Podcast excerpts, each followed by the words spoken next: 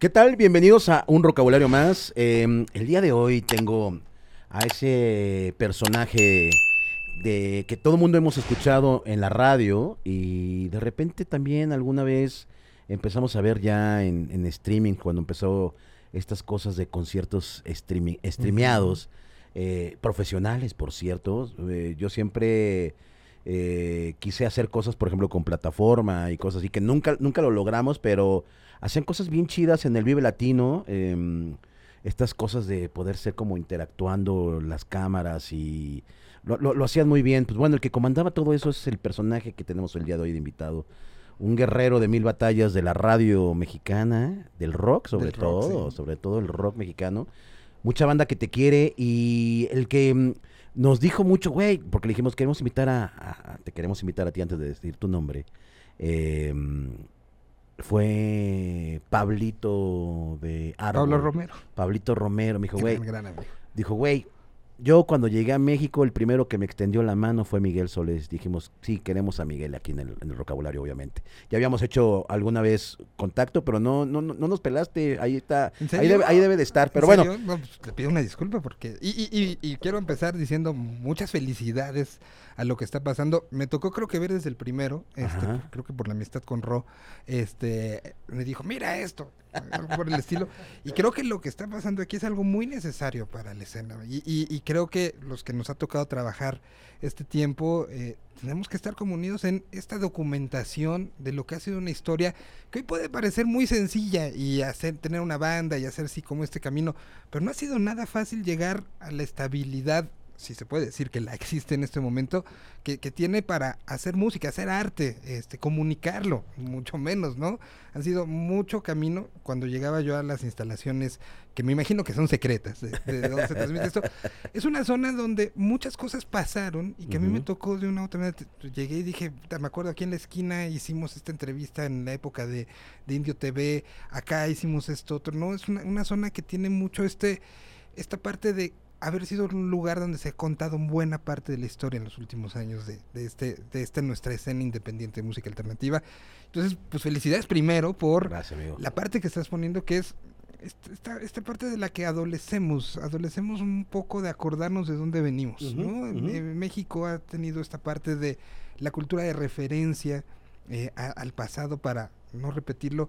De repente se nos olvida un poco y creo que este tipo de esfuerzos eh, de comunicación eh, justamente tratan de eso, abrir esos, esos momentos y, y creo que la pandemia nos hizo acordarnos que había historias que había que revivir. Contar, creo que este, este proyecto lo está haciendo muy bien y por eso felicidades. ¿no? Señor Miguel Solís, bienvenido. Muchas gracias por esas palabras tan bonitas. No, no, no, gracias, gracias Bien. a ti y, y- y aquí listos para platicar lo que se pueda. Eso, este, que que, pues, también me ha tocado pues, hace un rato, ¿no? Son, son ¿Ya, muchos ya cuántos años?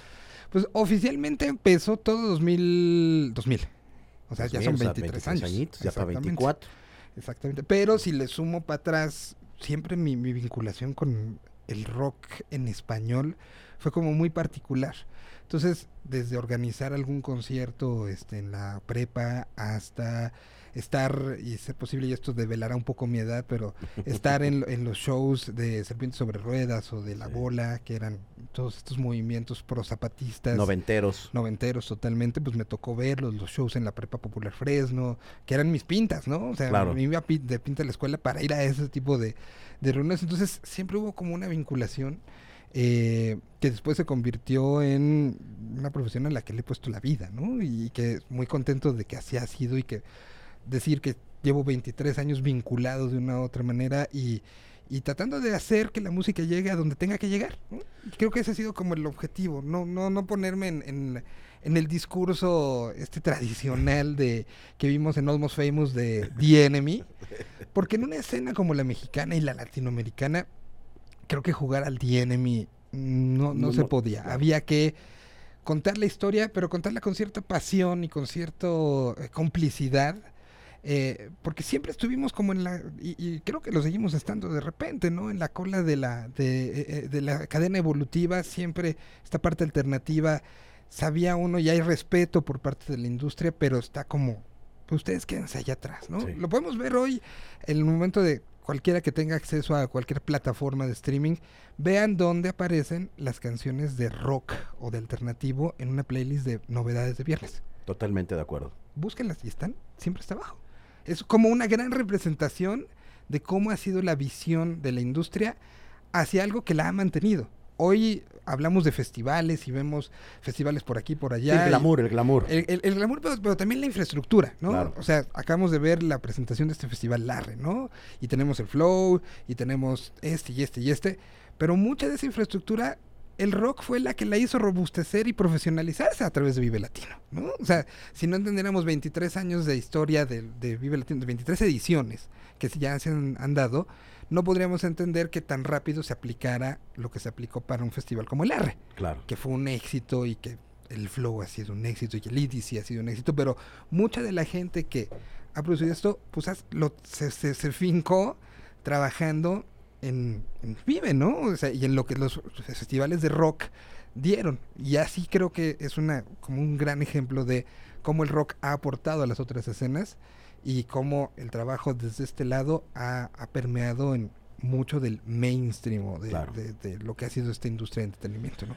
Y que, y que mucha, mucha gente que está trabajando en esta industria nueva de, de festivales son güeyes que te los encontraste hace igual hace 20 años trabajando uh -huh. en el rock, ¿no? Exacto, o sea, sí. es gente que, pues sí, tú quieras o no, no le quiero llamar prostitución porque no lo es. Música es música, habrá buena, mala, cada quien podrá poner el adjetivo que quiera. Pero sí, como bien dices, los cimientos y, y, y, y las bases sí están en el rock. ¿Sabes? Yo que creo que es más un tema que un tema de prostitución. Creo que es un tema de entendimiento y, enfrentar la adversidad. Eh, lo, lo, ponía en algún momento yo con lo que para no, los que estuvimos en radio pública aprendimos en el, en el, momento, después comparándolo con cuando he tenido la oportunidad de estar en radios privadas. ¿no? El, el hecho de lo que te da el no tienes presupuesto, no tienes equipo, tienes, pero tienes que sacarlo. Claro. Esa, esa parte, el rock te la da mucho. ¿no? Claro. Tienes que ir contra. No, no, hay lana para nada, no hay patrocinadores, pero el show tiene que salir y tiene que salir cabrón. ¿no? Y eso te da mucho y por eso hoy tienes a figuras muy particulares en la escena eh, musical que tuvieron ese, ese conocimiento y ese, pues tomar un poco de callo. Claro. Este, en esa hambre rock. también, claro. Esa hambre, claro, que hoy los ves y los ves en puestos muy particulares. Estratégicos. Eh, pues ha sido justo por lo que se aprendió de este lado, ¿no? Por el, el ir, y que creo que es una de las cosas que hoy tiene que cambiar, ¿no? No tenemos que seguir diciendo, bueno, así es el rock. Creo que es una frase que te, le he oído a varios uh -huh. pasar por estos micrófonos uh -huh. eh, este, eh, y, y, que de repente digo, sí, pero ya no tiene que ser así. ¿no? El rock and roll ya no tiene que ser el último de la fila creo que el rock o la, la, alternativo ha demostrado que puede estar conviviendo en los primeros lugares. Y, y, esa parte de repente nos hace falta un poco creernosla como comunidad. Y, y creo que, que, esfuerzos como este ayudan a justo venir de donde ver de dónde venimos y hacia dónde podemos ir, ¿no? Lo, lo que me he dado cuenta, no, no, y no me dejarás mentir, es que a comparación de hace 20 años, 15 años, al, a los músicos de ahora sí tienen ya una infraestructura y una estructura un poquito más organizada. Muy. O sea, antes era el que te pagaran con caguamas. Y si bien te iba, te pagaban con, con, con lana fraccionaria. Y era gastártela luego, luego en chelas, en la novia. Ahorita ya tienen como su ronchita que para la banda, por si necesitan un instrumento, una cuerda, lo que sea. Y ya tienen como esta cosa estructurada de cómo poder dar un tour, ¿no? Algo eh, que a mí me gustó mucho, que no sé por qué no haya funcionado eh, por ejemplo, esto, estos, estas giras indio, ¿te acuerdas las giras que el hubo? Circuito indio, el sí. circuito indio. Me ah. tocó ser el, el, encargado de la promoción con todas las sedes eh, y, y, fue un esfuerzo increíble que debería de replicarse y que se empezó a replicar de una manera natural.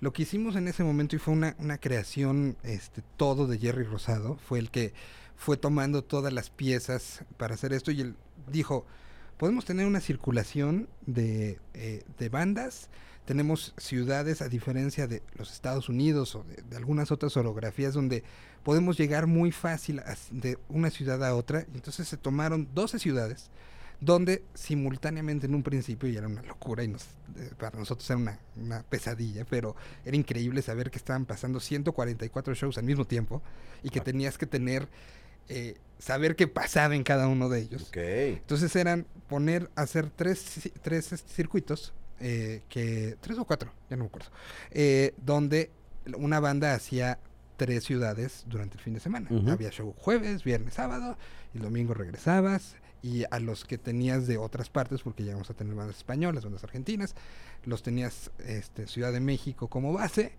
y el jueves otra vez subían on the road. Entonces hacías una semana, por ejemplo, eh, recuerdo uno de los, era Toluca, Morelia, Guadalajara.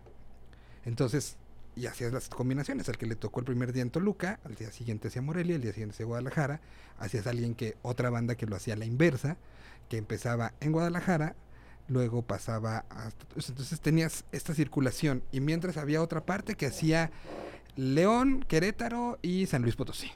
Y otra parte que hacía Cuernavaca, Oaxaca, esa era la más matada, y Puebla, me parece.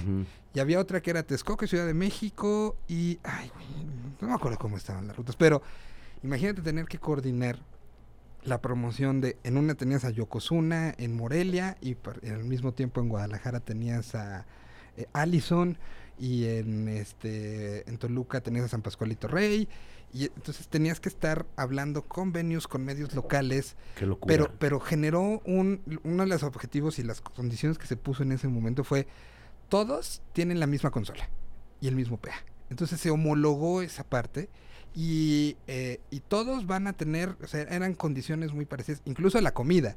Uno de los sponsors de, de ese, ese primer momento era Vips.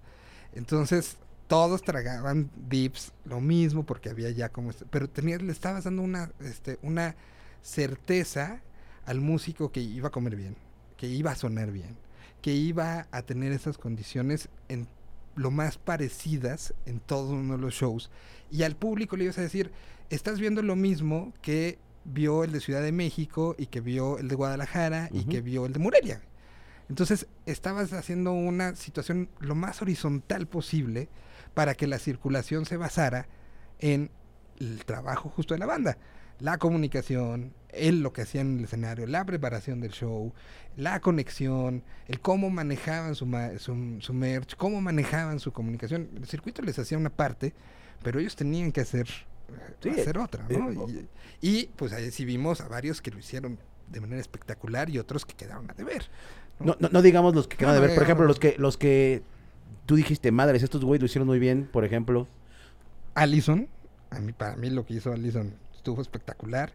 Camilo VII eran unos que creo que de esa gira no habrán ganado un peso porque todo lo invertían en tener exactamente el mismo show y llevar sus neones. Que, o sea, ¿sabes? Sacrificaban hasta comodidad porque ocupaban parte de la camioneta para subir más madres Y llevar un show. y llevar un show y que fuera el mismo show que se presentaba en Toluca, que se presentaban tal, que se presentaban tal. Entonces era una visión creo que muy muy clara, ¿no? Este, eh, bueno, San Pascualito Rey, que pues, también creo que es una, una banda que, que demostró que lo que quería era esta vida on the road, este, y subir y demostrar. Eh, y, y lo que le acabó pasando a, este, al, al circuito fue un tema de, eh, primero no estábamos, como, entendimos que no todas las ciudades tenían este mismo flujo de comunicación sobre todo, ¿no? O sea, llegaba una banda y había partes que en algunas ciudades nos costaba más que se enterara todo el mundo, empezábamos a trabajar en eso y el circuito habrá empezado en agosto del 2017, vino lo que todos sabemos que pasó en septiembre de 2017 y eso hizo que muchas ciudades pararan eh, por algún tiempo este, en lo que se sabía que, que iba a pasar, ¿no? Y hablo de ciudades como Cuernavaca, que fue muy afectado, como la Ciudad de México, que se pararon todos los shows, Oaxaca. Oaxaca, que fue muy afectado, y las que estaban en la periferia, pues no sabíamos si seguir, si no seguir, si se partía, si no se partía.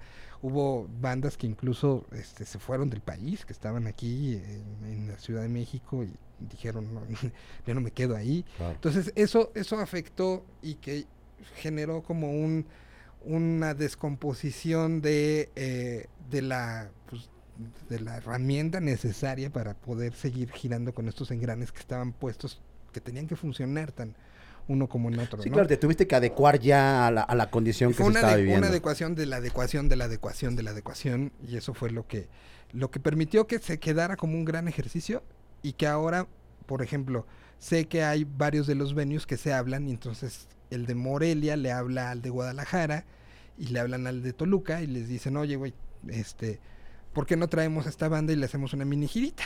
Que empiece contigo, luego viene conmigo y luego viene conmigo.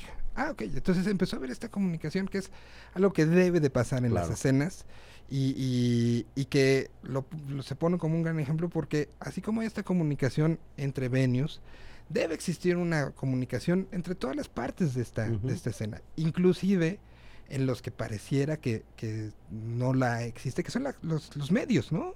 Es muy, muy interesante ver el momento en el que estamos el día de hoy, en 2023, cómo seguimos teniendo medios que tratan de bloquear a otro medio a través del talento de una banda, de, ah, fuiste a entrevista con ese güey, entonces no vienes con...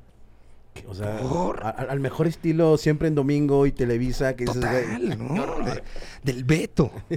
O sea, Qué- qué y que es una de las partes que, haciendo un análisis y un recuento de los años que llevamos en esto, a veces el propio enemigo del que para que la escena no crezca ha sido la misma escena. Claro, Han sido los egos, han sido las envidias, han sido el por qué el sí yo no, claro. el, el no entender que son procesos y que los procesos se buscan, que los procesos se generan. Y sí, ciertamente en muchos sentidos hay esta chispita de suerte que puede ser un, algo que emulsione y que haga que las cosas este, pasen un poquito más rápido, pero normalmente son estos procesos de, eh, de, de creer y de hacerlo en equipo. Y podemos ver grandes ejemplos de, de grupos y de bandas que trabajaron en equipo en su momento y que todos iban saliendo, ¿no? Este, y, y- y creo que ha habido también momentos muy desafortunados de managers, de propias bandas y de medios donde en vez de apoyar, pues parecía que el, el único que, querí- que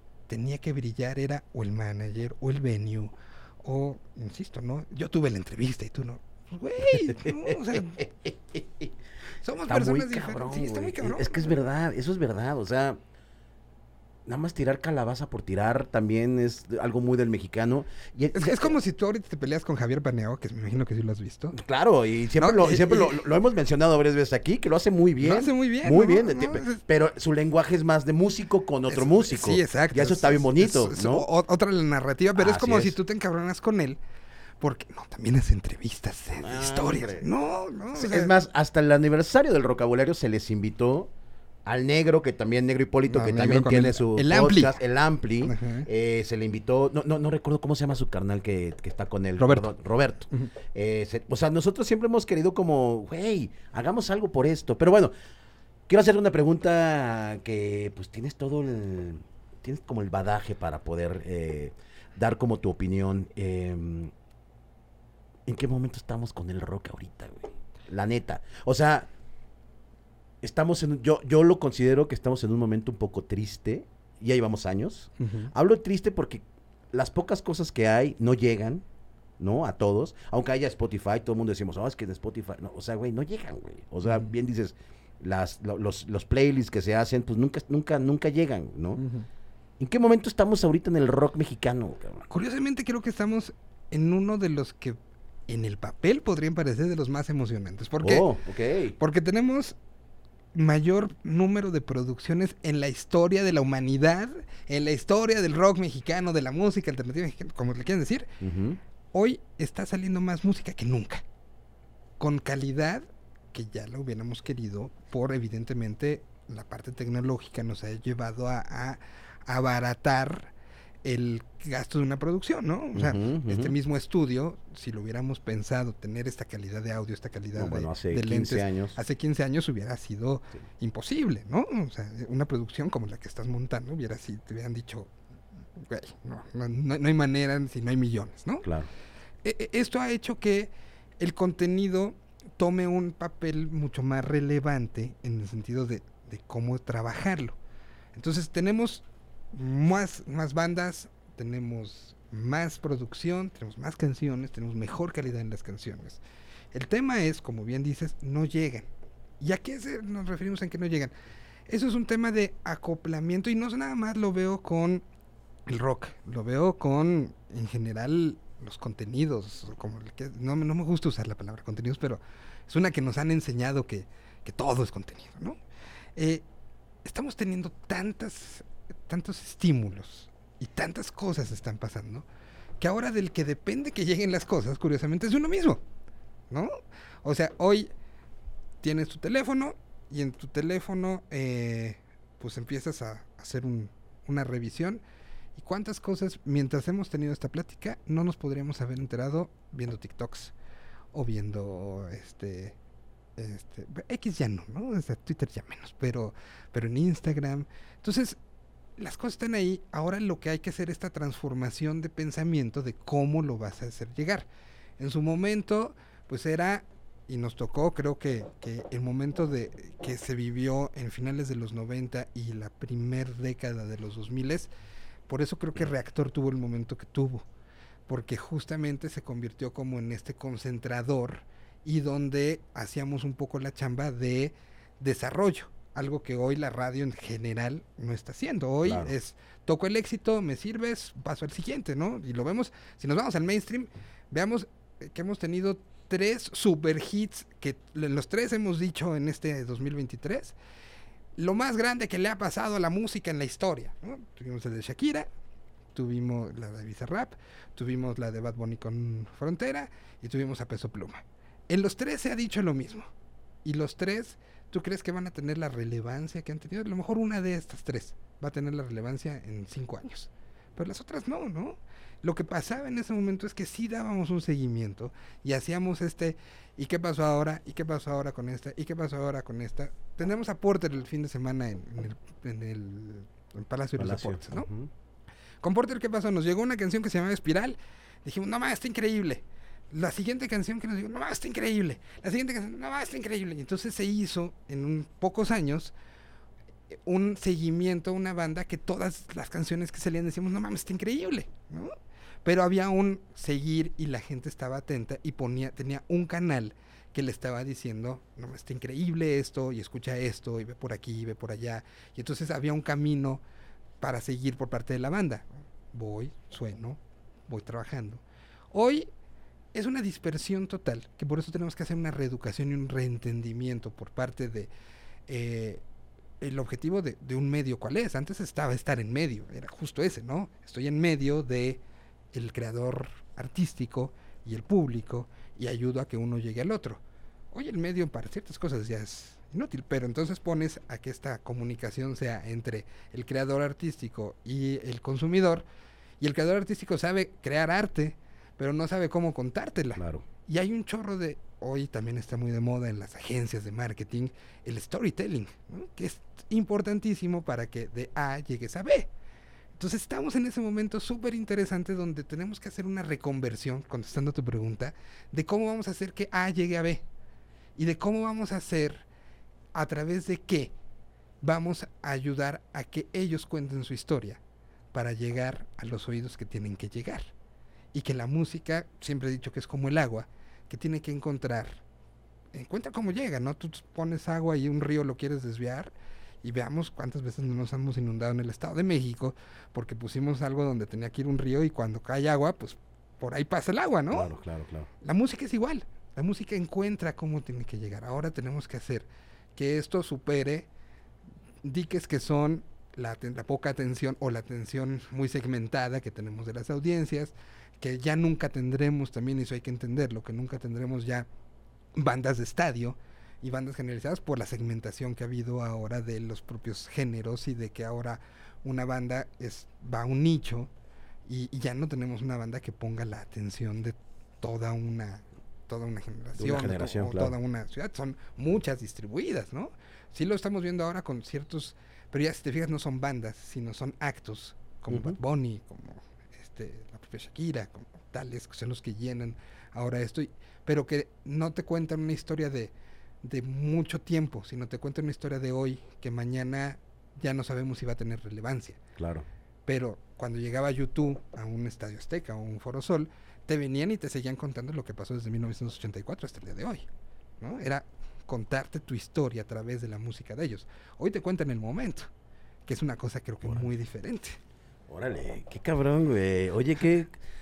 Ay, qué miedo, cabrón, más bien, güey, ¿no? O sea, el, pedo se está volviendo efímero ya, o sea... Se está volviendo efímero, pero yo creo que es un reacomodo de la manera del consumo del ser humano. el ser humano no va a aguantar esta velocidad mucho tiempo. No, no puede ser. La saturación de, de estímulos, la saturación de cosas, va a llegar un momento donde vas a decir, no, a ver.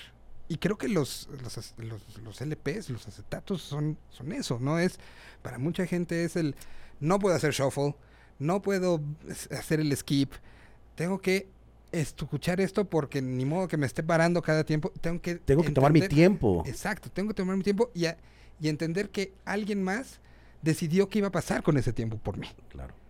¿No? O sea, el ser humano hoy tiene que frenar también un poco. ¿Y estás de acuerdo que ahí viene de nuevamente la curvita para este tipo de cosas? Probablemente va a ser, como bien dices, muy segmentado, pero por ejemplo, este, esta onda de los viniles, cabrón, ¿no? Uh -huh. Que ya lleva un, varios años como volviendo como a medio a, a, regresar, va para ciertos sectores, no, ya no es ya un, no es masivo, ya no es un mainstream, ¿no? Uh -huh. Pero, pero ahí va, Yo, y, y, y, lo que te platicaba de la, por ejemplo, las revistas impresas también, ¿no? De donde ahí viene también como también este tema en donde tienes que reeducar, ¿no? Igual no educar, más bien acoplarte a lo nuevo, uh -huh. pero sí intentar a, güey, por lo menos buscar tantito, cabrón. O sea, concéntrate en, en algo, no lo busques luego, luego, no pero, lo pero, en Google. De repente le exigimos, eh, o sea, lo entiendo y, y, es parte de, tienes tú de una u otra manera, aunque no haya sido un, este, por, por digamos, por carrera, un, un conductor o un periodista, pero tienes esta parte de indagación y tienes esta parte de querer presentar un, algo a la gente donde le digas, está pasando esto y está pasando esto y viene de aquí para llegar acá. ¿no? Eso lo traes tú como instintivamente. Hay mucha gente que no. Hay mucha gente que me importa que me digas ahorita cómo es porque tengo otras 70 cosas que tengo en el radar y son el TikTok de gatitos, el, el, este, el posteo que me mandaron donde eh, puedo ganarme un viaje a no sé dónde, ¿no? Entonces la, el la atención, exacto. De repente somos muy exigentes al decir, es que la gente tiene que buscar, sí, tiene que buscar, pero también tengamos que, somos muy pocos los que, este, los que tenemos esta parte de para qué lo, lo, lo quieres buscar, ¿no? En el caso de nosotros, estamos metidos en una escena y hemos sido como un poco los narradores de la película, eh, pero hoy hay que entender que los hábitos de consumo de información, de entretenimiento, de, este, de, lo lúdico, pero también de lo serio, de la educación, están muy diferentes y que ha cambiado y que son las generaciones hoy están envueltos en mil cosas donde no podemos pretender que su consumo de música o su consumo de cine o su consumo de series sea el mismo que el que crecimos nosotros. Porque hoy la vida te da otras opciones. Antes llegabas y decías, si voy a ver la, este, esta serie, y voy a verme otra vez muy viejo, pero me prestaron el DVD con toda la serie completa, ¿no? Entonces uh -huh. sabías que le ibas a dedicar el uh -huh, fin de semana. Uh -huh. cha, cha, cha, cha. Hoy, ¿cuántas veces no te sorprendes a ti mismo mientras estás viendo tu serie favorita? Sea Game of Thrones, sea This Is Us, sea la, la de moda. Lo Soprano. ¿Cuántas veces no abres este Todo el tiempo. Dejas incluso esa madre ahí correr y ni en cuenta. Totalmente de acuerdo. Totalmente. Entonces, entonces es, es una parte donde hay que entender que las formas de consumo son diferentes y que tenemos que reinventar la manera en que vamos a llegar y comunicarle cosas increíbles que están pasando a la gente que tiene que llegarle. Segmentación puede ser una situación de segment una resegmentación uh -huh. de la audiencia, uh -huh. puede ser una manera de donde entiendas el tipo de comunicación asertiva que tienes que tener como banda y estar muy consciente también de tu realidad. De repente creo que lo que tenemos, y eso sí es un asunto que no nada más le pasa a las bandas, nos pasa a todos, todos interpretamos nuestros números digitales como, como queremos, ¿no? Claro, o sea, claro, sí. no, tengo un chingo y te, mira, no man, siguen un chorro en Hermosillo, ¿no? Este, ¿qué significa? ¿Por qué te siguen en Hermosillo tanto? O sea, hacer un análisis detrás claro. de, y afrontar esa realidad. Hay bandas que dicen, uy, yo podría llenar el Azteca porque me siguen 120 mil personas. Uh -huh, uh -huh. Pero realmente, ¿cuántas te siguen porque en algún momento te mencionó otro artista, claro. hizo una promoción? O sea, una cosa es, el, es este funnel de marketing de el que te conocen y se convierten en oyentes. El famoso brincar, engagement. ¿Cuál es tu engagement, no? A, a brincar al escucha y claro. del escucha pasar a el fan. ¿no? Uh -huh. Eso es en lo que hay que trabajar, en esa parte de cómo voy a comunicar y cómo voy a hacer que mi música le guste, que les llegue, que ¿no? ese, es, ese es creo que el momento en que estamos. No es un momento donde esté dormida una escena, porque la escena está funcionando. La escena está viva, está generando música. Hay mucha música que se generó en la pandemia que está ahí, que están necesitando salir y que están necesitando contar historias. Y hay quien ya las está empezando a escuchar, ¿no? O sea, este, pero necesitamos también contar esas historias de cómo se conoció. Contar esa, esa parte es la que tenemos ahorita que reinventar. No porque esta esté fea, ¿no? O sea, creo que hay cosas increíbles generándose, increíbles. El tema es que la manera en la que están llegando es la que, la que cambió y no cambió por cambió porque así cambió la humanidad. Claro. Por una evolución de digitalización de la humanidad. Hablando de esos cambios, eh, eh, Miguel es precursor de las radios por internet, cabrón. O sea, ¿hace cuánto empezaste una radio por internet? En el 2000. 2000, güey. Sí. En el 2000 haces una estación de radio que se llamaba... Excess Radio. Excess Radio. Exactamente. XS Radio. XS-radio.com. Y ahí em, tenías por socio... Después, o sea, ah. e, e, es, una historia este, bien bonita. ¿no? A ver. Este, resulta que eh, durante un tiempo, es parte de mi historia, estuve eh, unos cuantos semestres en el TEC de Monterrey, Campus Estado de México, no, Campus Ciudad de México. Y ahí eh, acabé produciendo eh, un par de programas de radio sin yo tener, o sea, yo ya me gustaba mucho el audio y estaba como en ese, en ese asunto. entonces empecé como, como con eso. Me voy este, dos semestres a estudiar audio digital eh, y regreso y entonces me pongo a armar producción para estas radios, para esta radio. Quitan el programa en el que estábamos porque estaba sobreproducido y la, la, respuesta del director en ese momento es, es que los otros suenan mucho mucho menos que, el, que este. este. Entonces, pues este lo quitamos, ¿no? O sea, quitan el chido para que... Cosas raras. No, y que pasa muy seguido para todo, güey, ¿no? o sea, tú estás sobrecalificado, mejor traigamos al, al, huevón. No hagamos crecer a los demás. Claro. Entonces, como en ese ímpetu dijimos, bueno, yo había justo tomado un curso sobre lo que era la digitalización de datos y fue de, pues hagamos una estación en línea. Y estamos hablando del 2000, cabrón. Entonces se funda esta pequeña estación que empezó literal con mis amigos y que pues nos escuchaba y, ayudó mucho el ICQ. No sé, creo que mucha gente sepa qué es el ICQ, pero era este sistema de comunicación precursor al Messenger, precursor a este WhatsApp, a todo lo que te tenías que conectar. Pues en ese de repente nos llegaba y que están escuchando en Monterrey, están escuchando no sé qué, no sé cuánto. Entonces empezó como esto, este fenómeno y llegó el momento donde, eh, donde eh, conocí a Jorge Rugerio. Ok, no, rapidísimo. Hay que mencionar que te conectabas por cable de teléfono y escuchas... Y mamá, no le descuelgues porque me vas a quitar. Así empezó la transmisión. Después ya entró el ancho de banda. El ancho de banda. Entonces, costaba un platal y, y toda la lana que, o sea, entre todos poníamos, todos los que éramos de la estación, que éramos como 20, poníamos una lanita para poder contratar el ancho de banda y que ya no se cayera la transmisión no nos importaba quién lo escuchara, porque pues también al otro se le iba a caer, pero, pero así fue este crecimiento y de ahí fue que conocí tanto a, Jorge Rugerio como a Rafa González, el señor González, oh. y entonces pusimos tres estaciones, estaba Ex por un lado, estaba Radio al Cubo, que era la del señor González, que era para música rara, y estaba Grita Radio, que era la del Gordo.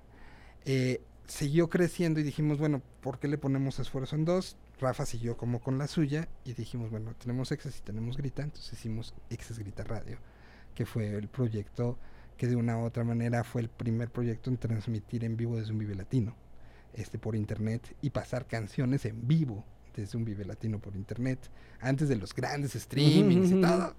Poníamos nosotros un pinche cable gigante desde lo que eran los viejos pits del autódromo pasaba por abajo del, escenario principal y llegábamos hasta un templete que estaba junto donde estaba la cabina de, en su momento, de reactor y de, de lo que poníamos nosotros para transmitir desde ahí el audio que nos llegaba desde el escenario principal. Entonces, pasó, pasó pasaron todas esas cosas que hoy los veo como que, que increíble haber podido vivir eso de estar metiendo un pinche cable así por abajo de un stage como este cuando hoy tenemos una unidad de microondas gigante donde te, te llega a una sola consola todos los escenarios y tienes una distribución. Lo que, lo que platicamos, acabaste haciendo también tú un... Estuve involucrado. un- no, no, un- era- no eran mis producciones, pero tengo la fortuna de haber estado involucrado en, las, los streamings de Vive Latino, eh, en streamings de, diversos este, festivales, porque ya no nada más ha sido Vive Latino, sino Coordenada en Guadalajara. eh, haber estado relacionado también no nada más con la producción este, de las transmisiones, sino también la producción del 212 en Guadalajara. Eh, el Chilean Way, que se hizo hace un, un año, me tocó a mí también llevar toda la comunicación en dos países simultáneos, que era Chile y México. Órale.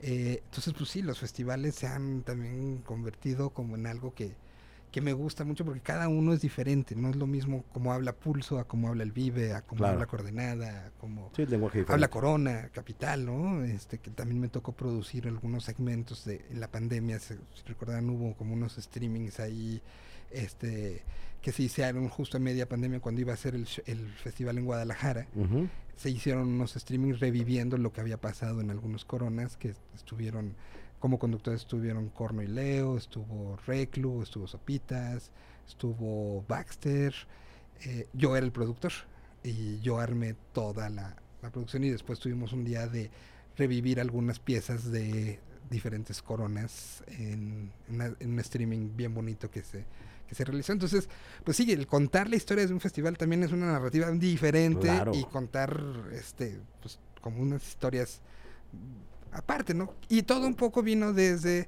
pues poderme sentar enfrente del micrófono y decir, les presento esta banda que viene de Qué tal, chido. ¿no? ¿Cuál fue tu primera banda que presentaste? ¿Te acuerdas? Puta, la primera no, no sé, güey. Yo creo que habría sido Caifanes o Soda, que eran de las que me gustaban justo en esa estación de radio por internet, seguro habrá sido una de esas. ¿Y qué pasa con Exes Grita?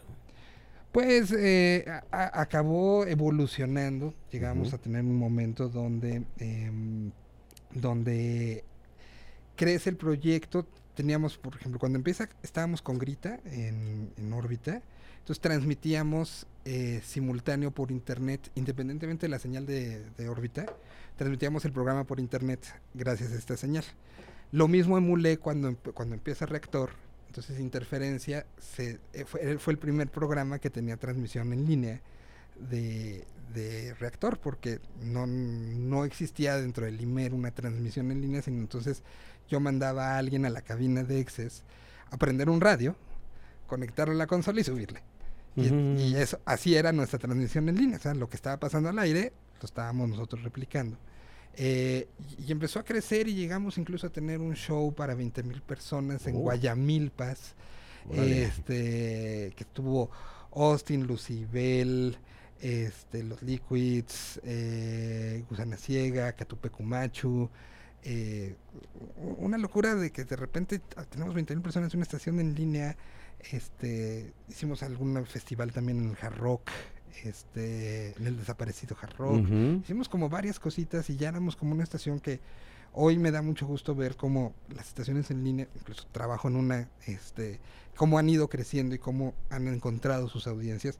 Pero en ese momento éramos como, pues aquí estamos y nos gusta el rock en español y, y vamos a hacer locuras, ¿no? Porque no había toquín que no hubiera una manta de, de, de Grita.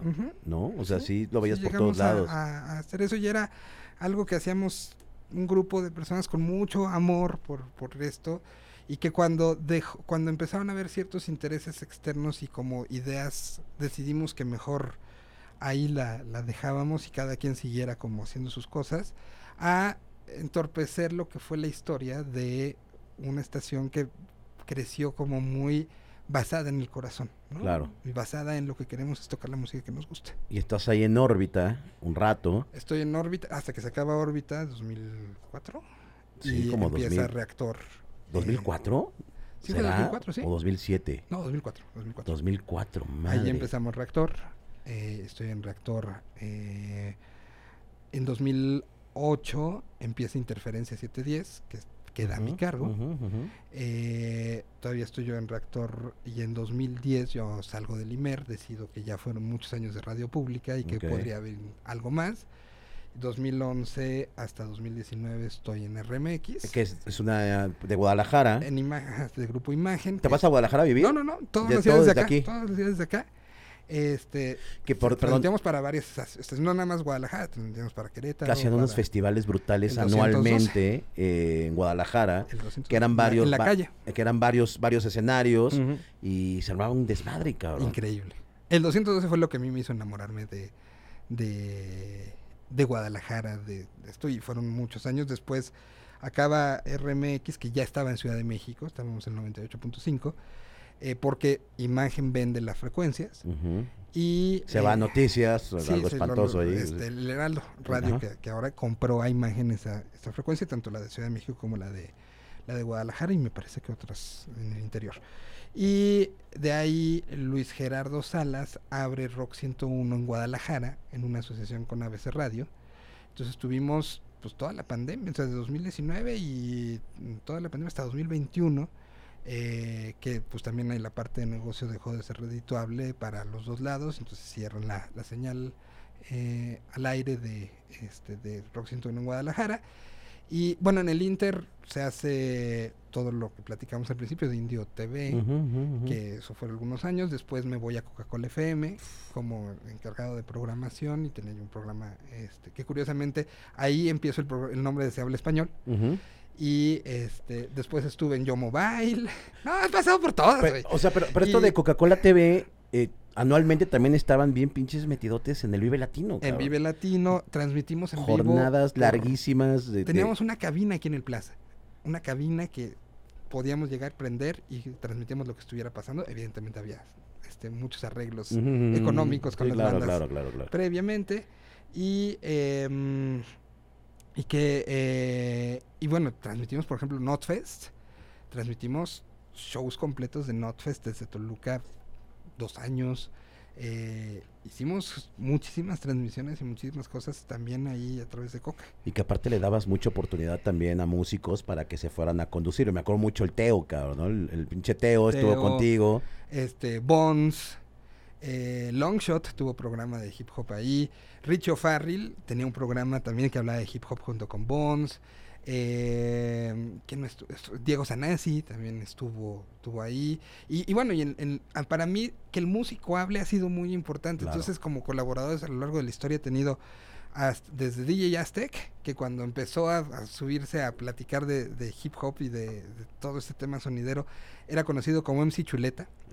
este, Mi chaparrito. Eh, sí, MC. Chuleta, eh, MC le voy a decir. Dile, dile, le voy a decir, oye, mi MC y, vas a ver Chuleta". quién te dijo. Ah, huevo. Este, bueno, Ali Guagua tenía un programa en Interferencia, Chema Reola, Sabo Romo, teníamos un programa bien bonito con Sabo. Que ¿Cómo se llamaba? Se llamaba... ay, este, era, era el análisis de discos específicos Órale. con los creadores, que después a la salida de Sabo lo tomó Antonio Tranquilino Ah, de de Yokozuna. Eh, Daniel Gutiérrez, con Daniel Gutiérrez, este, eh, Ro, estaba Jerry Rosado y Paco Guidobro, tenemos un programa que Paco le puso el nombre, que se llamaba Destrocemos Demos, y era llegada del demo y los poníamos con puros productores, ¿qué opinas de la canción? Pero la canción como, can- como, como este, la base de la canción, más allá de cómo estaba grabado todo. La el coro está bien, nos llega esto bien, la estructura, la progresión, ¿Y, y cómo es- era el maestro Guidobro en ese... mo- una maravilla. Eh, eh, no, él- él era, Implacable. Era el, jue- el, jue- el juez, el- el, Implacable. juez implacable. el el Simon de- del pedo. sí. y entonces para mí siempre ha sido muy importante darle voz al músico, porque es una voz co- con, cierto... Por, lo- por eso te decía, no puede ser The Enemy, sino más bien es encontrar cómo sensibilizar al que está del otro lado en que lo que le estás presentando tiene un valor. Claro, la tropicalización. Exactamente. Oye, amigo, pues, eh, pues, eh, se tiene que ir corriendo. Sí, tengo que correr. se tiene me, que me ir encantaría corriendo. quedarme porque creo que hay mucho que te podría platicar. Pero no, más bien hagamos, un- Hagamos un- un una, parte segun- una dos, segunda sí, sí, parte sí. pronto. Sí. Y este, porque se tiene que salir, Espero que sí tiene te salir haya corriendo. No, delicioso ahorita, cabrón. No, me falta, me, quedo como cuando, ay, espérame, espérame. Eh, se va corriendo a Sí, Se habla tengo español. programa, sí, eh, a Convoy, ahí chequenlo. Y pues después nos aventamos una platiquita más extensa. Cuando quieras. Nos vamos a un restaurancito y grabamos desde el restaurante mientras comemos y echamos la chelita y Va, va, chismecito rico. Pero felicidades por esta, esta, este, esta iniciativa. Muchas gracias, amigo. Brutal. Te vemos pronto. Vemos Mi muy Mike. pronto. El maestro, Muchas gracias. el maestro Miguel Solís, eh, pues muchas gracias por sintonizar. Eh, pues ya nos vamos a soltar la Se- segunda se van parte. a quedar con. Creo que, que se quedaron ahí. No, porque tengo varios chismecitos que, que- que quería que sacara, pero, pero este, muchas gracias a todos, gracias a, a Rick, muchas gracias a Hugo, No me descuerda porque. muchas gracias a Vic, eh, gracias a Some Studio y gracias a ustedes por suscribirse. Nos vemos pronto, gracias, chao.